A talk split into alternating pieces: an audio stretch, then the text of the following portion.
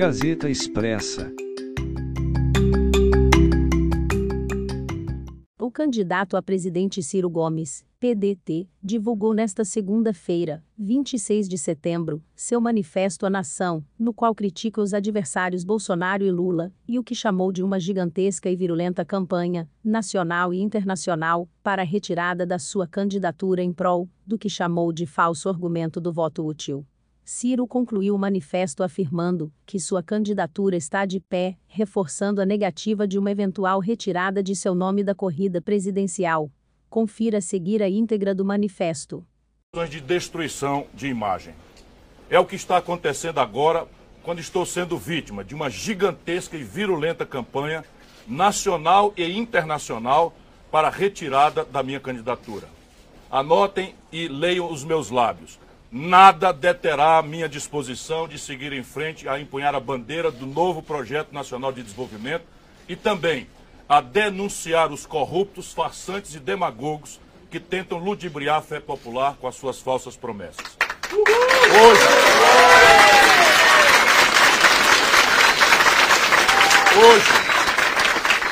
hoje, hoje a máscara desta farsa cobre duas faces que, mesmo possuindo certos conteúdos e contornos diferentes, trazem de forma profunda a matriz histórica dos erros que há décadas atrasam o Brasil e escravizam o nosso povo.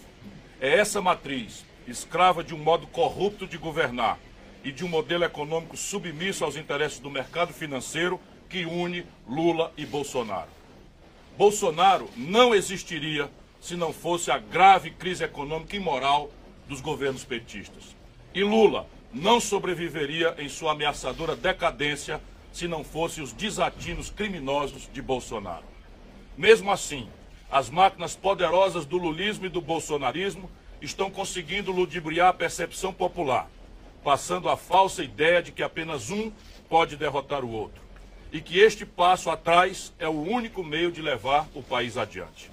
Esse rito suicida tem um incentivo comodista e covarde de setores da mídia e da inteligência, que em uma mistura de cumplicidade, amnésia e medo, perderam a nitidez dos fatos, das causas, dos efeitos e de suas perigosas consequências. Reduziram o debate a um choque vazio e oportunista entre um suposto bem e um suposto mal, enquanto produzem a campanha mais sem propostas e sem projetos da nossa história recente. De forma deliberada, não questionam o fato de o Brasil vir adotando há 30 anos um modelo político baseado no conchavo, na corrupção e no toma lá da cá, e de vir prolongando a vida de um modelo econômico que entrega a riqueza do país para quem já tem muito e que distribui apenas migalhas para quem tem pouco. Em uma das engenharias financeiras mais perversas da história mundial, conseguiram transformar de 2003 a 2021 uma dívida pública de pouco mais de 600 bilhões de reais em uma dívida que ultrapassa hoje 7 trilhões de reais. Mesmo que tenhamos pago nesse mesmo período outros 7 trilhões de reais. Praticamente a cada trilhão que pagamos da dívida, em lugar de diminuir, ela aumentou em mais um trilhão. Algo completamente absurdo, ainda mais se lembrarmos que as taxas de juros são definidas pelo próprio governo. Não por acaso, essa trágica engenharia financeira transformou-se em uma pavorosa tragédia social. Por estas e outras razões, o Brasil tem uma das piores concentrações de renda e desigualdades sociais do mundo. Aqui, os cinco mais ricos acumulam uma fortuna equivalente a tudo que os 100 milhões de brasileiros mais pobres possuem.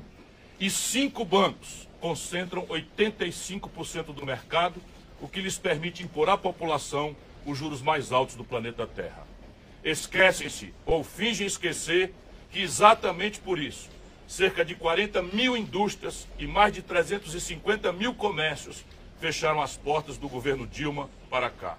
E que mais de 66 milhões e 600 mil pessoas e 6 milhões de micros, pequenas e médias empresas estão com nome sujo no SPC ou no Serasa. É por conta desse esquecimento deliberado e criminoso que ostentamos tanto outro, que ostentamos tantos outros números que nos causam vergonha e indignação. Somos o segundo maior produtor de alimentos do mundo. Porém, aqui mais de 33 milhões de brasileiros passam fome. 125 milhões não conseguem fazer as três refeições diárias e até carcaças de animais são vendidas como alimento. Somos uma das maiores economias do planeta, mas aqui 55 milhões e 500 mil pessoas vivem só com 14 reais ou menos ainda por dia. O desemprego ronda a casa dos 10 milhões. O desalento são 5 milhões, ou seja, pessoas que já desistiram de procurar emprego. E o subemprego, que paga menos do que o mínimo e não garante nenhum direito, torna-se a regra geral e não a exceção. Lula e o PT passaram 14 anos no poder e deixaram o Brasil com os mesmos problemas que encontraram. A prova disso é a rápida evaporação dos efeitos da fugaz benesse que conseguiram produzir, impulsionada por ciclos favoráveis de commodities. Lula continua a repetir que colocou os pobres no orçamento, quando na verdade os contentou com migalhas, deixando-os aonde sempre estiveram, na escravidão da pobreza. Bolsonaro, sua cria maligna, seguiu parte dessa cartilha, aliando-se ao centrão e rendendo-se à corrupção e ao clientelismo. E acrescentou, sem dúvida, conteúdos gigantescamente mais pavorosos: o desrespeito às instituições e crimes contra a humanidade. Mas essas diferenças não conseguem os separar de todo. Ao contrário, conteúdos políticos e econômicos profundos mais os aproximam do que os separam. Por isso tudo, o Brasil está na iminência de sofrer a maior fraude eleitoral da nossa história. Não a mentirosa fraude das urnas eletrônicas inventada por Bolsonaro, mas a fraude do estelionato eleitoral que sofrerão as vítimas que apertarem nas urnas invioláveis o 13 ou o 22. As urnas são de fato invioláveis, mas a legítima vontade popular está sendo tremendamente violada. Pois os que pensam que apertar o 13 elegerão Lula mesmo que com seus defeitos, estarão, na verdade, elegendo os mesmos que saquearam o país nos últimos anos, com os quais Lula vergonhosamente, de novo, se aliou. Aqueles que pensam. Aqueles. Aqueles que pensam que ao apertar o 22 elegerão Bolsonaro, mesmo, mesmo que com as suas deformidades, estarão, na verdade, elegendo a outra parte da corja que saqueou o país em governos anteriores e que pularam agora para o novo barco que disputa com a mesma rota a reta de chegada ao caos. Mas ninguém traz isso para o debate. Agora, na reta final da campanha mais vazia da história, embalam tudo no falso argumento do voto útil. Com essa pregação, querem eliminar a liberdade das pessoas de votarem. No regime de dois turnos, primeiro no candidato que mais representa seus valores, e, se for o caso, de optarem depois por aqueles que mais se aproximem de suas ideias. Querem privá-las do direito de expressar seus sonhos e de testar a força das suas posições, enriquecendo o debate e fortalecendo a pluralidade de ideias. Querem calar as vozes das dissidências e submetê-las sob o regime do medo e do terror velado a dois blocos rivais que se escondem no maniqueísmo e no personalismo, para disfarçar as profundas e definitivas semelhanças de suas candidaturas. Por mais jogo sujo que pratiquem, eles não me intimidarão. Não fugirei.